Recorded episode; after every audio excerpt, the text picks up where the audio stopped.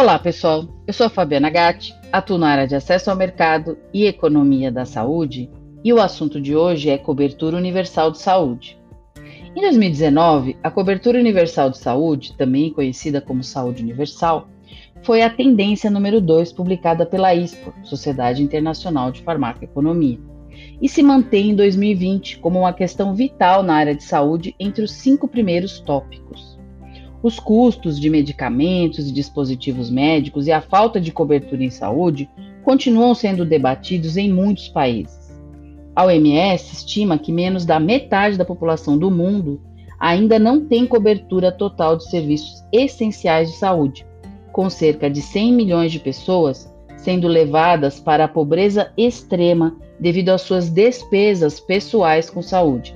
Entende, entende-se aí uh, pobreza extrema como viver com 1,9 dólares por dia ou menos que isso. Além disso, mais de 800 milhões de pessoas, quase 12% da população do mundo, gastaram pelo menos 10% de seus orçamentos domésticos para pagar cuidados em saúde. A OMS define a cobertura universal de saúde, ou Universal Health Coverage, como um sistema em que todos os indivíduos e comunidades recebem os serviços de saúde de que necessitam sem dificuldade.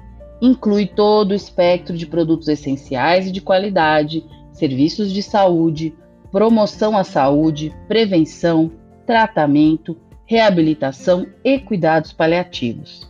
A OMS pontua que a atenção primária é a mais eficiente e econômica maneira de obter efetivamente a cobertura universal de saúde em todo o mundo.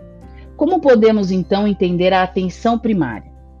Talvez a definição mais abrangente de cuidados primários tenha sido dada por Starfield em seu livro de referência Cuidados Primários, equilibrando necessidades de saúde, serviços e tecnologia. Starfield definiu cuidados primários como a prestação de serviços de saúde integrados e acessíveis por médicos que são responsáveis por atender a grande maioria das necessidades pessoais de saúde, desenvolvendo uma parceria sustentada com os pacientes e praticando no contexto da família e da comunidade. Ela resumiu as seguintes características da atenção primária: integrado, abranger a prestação de serviços que são amplos, coordenados e contínuos e que proporcionem um processo de cuidado, abordando qualquer problema de saúde em qualquer etapa do ciclo de vida de um paciente. Coordenado, assegurando o fornecimento de uma combinação de serviços de saúde e informações para atender às necessidades do paciente de maneira racional, incluindo os recursos da comunidade.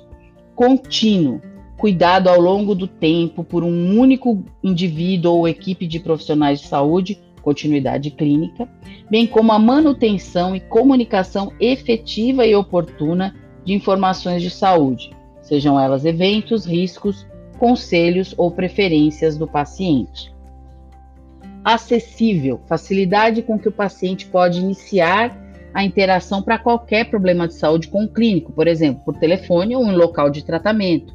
Incluir esforços para eliminar barreiras como as barreiras geográficas, administrativas, de financiamento, culturais e de idioma.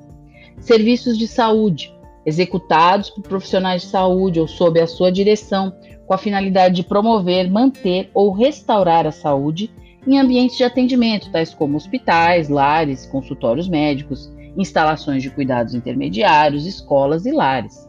A prestação de contas para qualidade de atendimento, satisfação do paciente, uso eficiente de recursos e comportamento ético, no contexto da família e comunidade, ou seja, compreensão das condições de vida do paciente, sua dinâmica familiar, seu contexto cultural.